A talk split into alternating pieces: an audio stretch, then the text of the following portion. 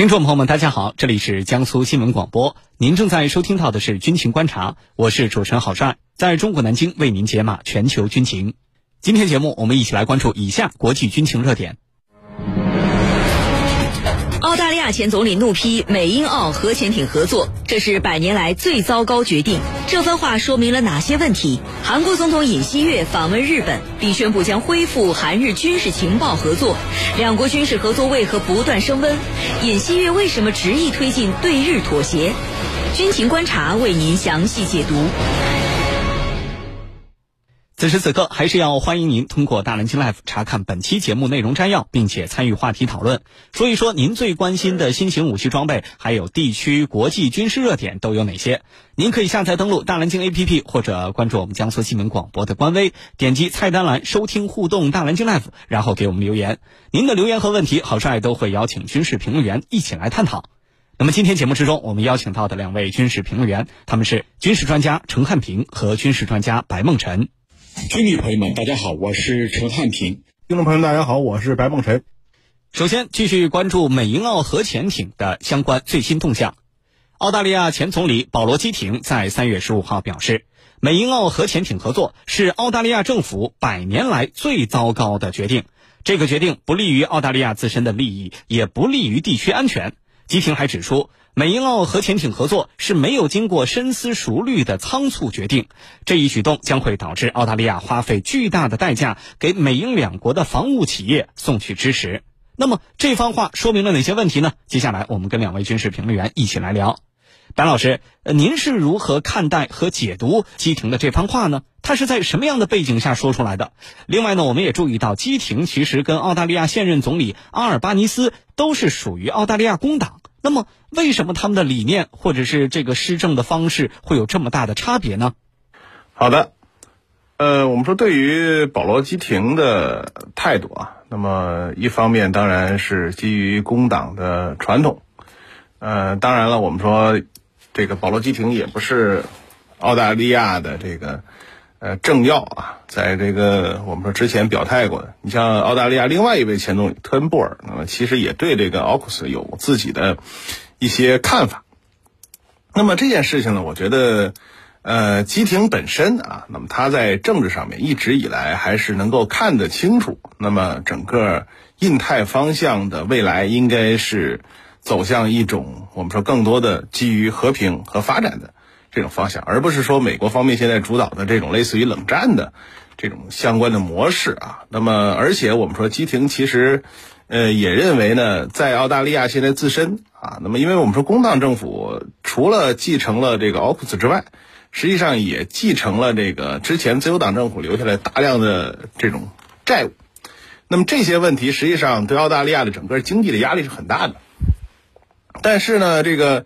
呃，奥尔巴尼呢，基于各种各样的考虑啊，我们说基于在他议会内部协调的需要，基于这个奥库斯整个的项目呢，宣称能够给澳大利亚的这个造船工业、军事工业带来大概呃二十万左右的这种所谓的这个工作的机会啊。那么这些考虑，那么选择了就是一定程度上维持这个奥库斯的协议，而且这个协议在澳大利亚政府内部呢，也有很多人认为所谓的叫太大而不能倒。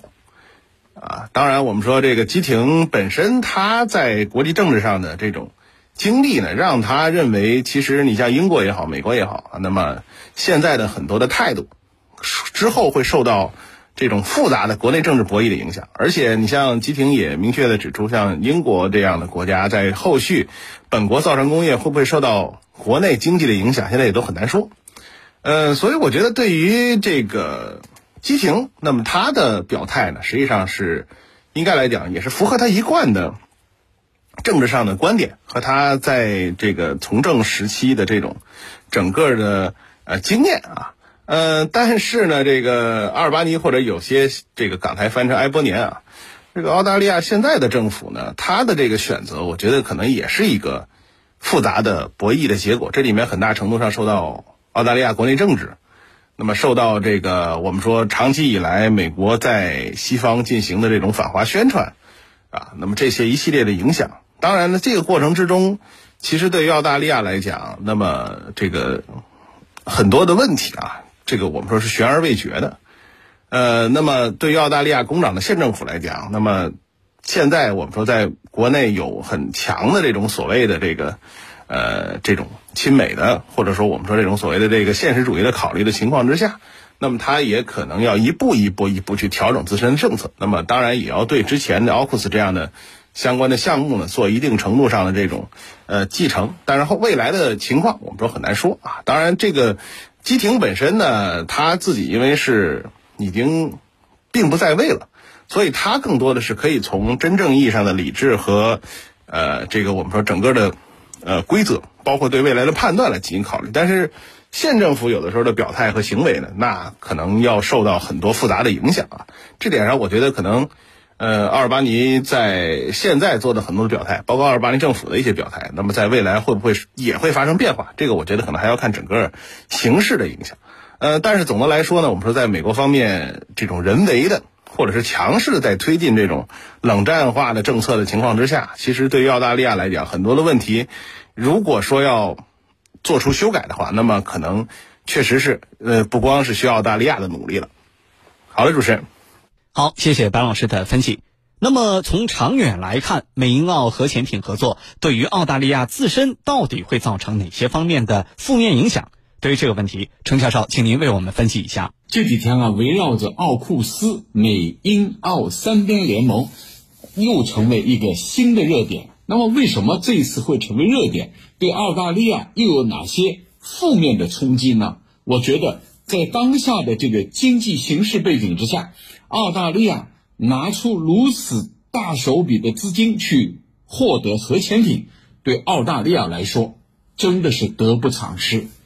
那么，根据这个美国总统拜登和澳大利亚总理阿尔巴尼斯，还有英国首相苏纳克，他们三个人在美国的加州所举行的会晤公布的声明来看，美国将在这个二零三零年左右给澳大利亚提供三艘弗吉尼亚级核潜艇，然后呢，再追加两艘。那么这里头整个费用是多少呢？虽然是三方合作为基础，但其实主要还是澳大利亚将会成为一个冤大头。整个计划在二零五五年完成，耗资是两千四百五十亿美元啊！那这么大规模的这个资金，钱从哪里来？对吧？你澳大利亚的经济也不景气，全球经济都不景气。你从哪里拿出这一笔资金？那必然会压缩到国内的其他，比如说民生福利、老百姓的待遇，这些肯定会受到冲击。所以，它对澳大利亚将会起到这个负面冲击效应。这也正是澳大利亚前总理基廷所说的，这是一个巨大的败笔啊！这是一个非常令人不齿的一个行为，就是你把钱拿去去。搞这些呃花里胡哨的东西，而不是顾及到我们的民生，这对任何一个政府来说都是不应该的。这是第一个负面的。第二个是什么呢？第二个就是对澳大利亚的国际公信力可以说是毁灭性的。那么，如果未来澳大利亚拥有了核潜艇，虽然它是一个核潜艇国家了，但是你知不知道？你的这个行为，你的这个做法是非常的不受欢迎，因为这预示着一方面，你美国领衔几个国家去压制伊朗、朝鲜用核，对吧？另一方面，却在用核去武装澳大利亚这样的国家，那么你澳大利亚，你根本就没有面临任何外来的威胁，那么你不就是一种双重标准吗？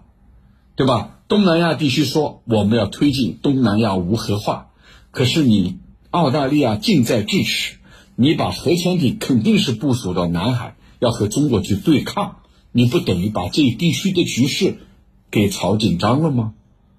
这就是你澳大利亚一个双重标准所导致的你的公信力的缺失，还有谁信任你吗？对吧？那么第三个问题就是它会危及到。这一地区的二十二个国家和两个大洋啊，太平洋、大洋洲，你看，太平洋、印度洋两个大洋，二十二个国家都会受到波及。那核不是闹着玩的，万一出问题了，那怎么办？这些国家的安全又怎么办？所以这些都使得你澳大利亚，你本身你想成为一个有影响力的地区国家，但是这样一来的话，这二十二个国家未来会受到波及，对吧？会受到影响，他们还像以前那样信任你吗？这都是一个巨大的问号。所以，澳大利亚前总理基廷看得很清楚，这是一个败笔，这对澳大利亚来说是一个百年的错误。说到底啊，你是被美国和英国忽悠了，而拥有核潜艇，对我澳大利亚来说又有多大的实际意义呢？毫无意义，啊，只有负面的效应。主持人。好，谢谢程教授的分析和解读。我们都知道，亚太地区啊，在过去的这四十年里，一直是世界上最具活力、增长最快的地区之一。那么，过去四十年里，咱们的地区国家协力合作啊，创造出了一个和平稳定的局面。呃，这都是密切相关的。那么，现在美英澳的这种核潜艇合作带有核扩散风险的做法，可以说危及的是整个地区和每一个地区国家的这种切身的发展利益。所以啊，我们也要奉劝美英澳三国：如果你们真的是为了地区繁荣发展去考虑，为了全球和平稳定去考虑，就应该认真的倾听国际社会和地区国家的呼声，摒弃陈旧的冷战零和思维和狭隘的地缘政治理念。切实履行国际义务，不要再做破坏地区和世界和平稳定的事了。好，关于这个话题呢，我们跟两位评论员暂时聊到这儿。接下来是一组简短的半天广告，稍事休息，军情观察马上回来。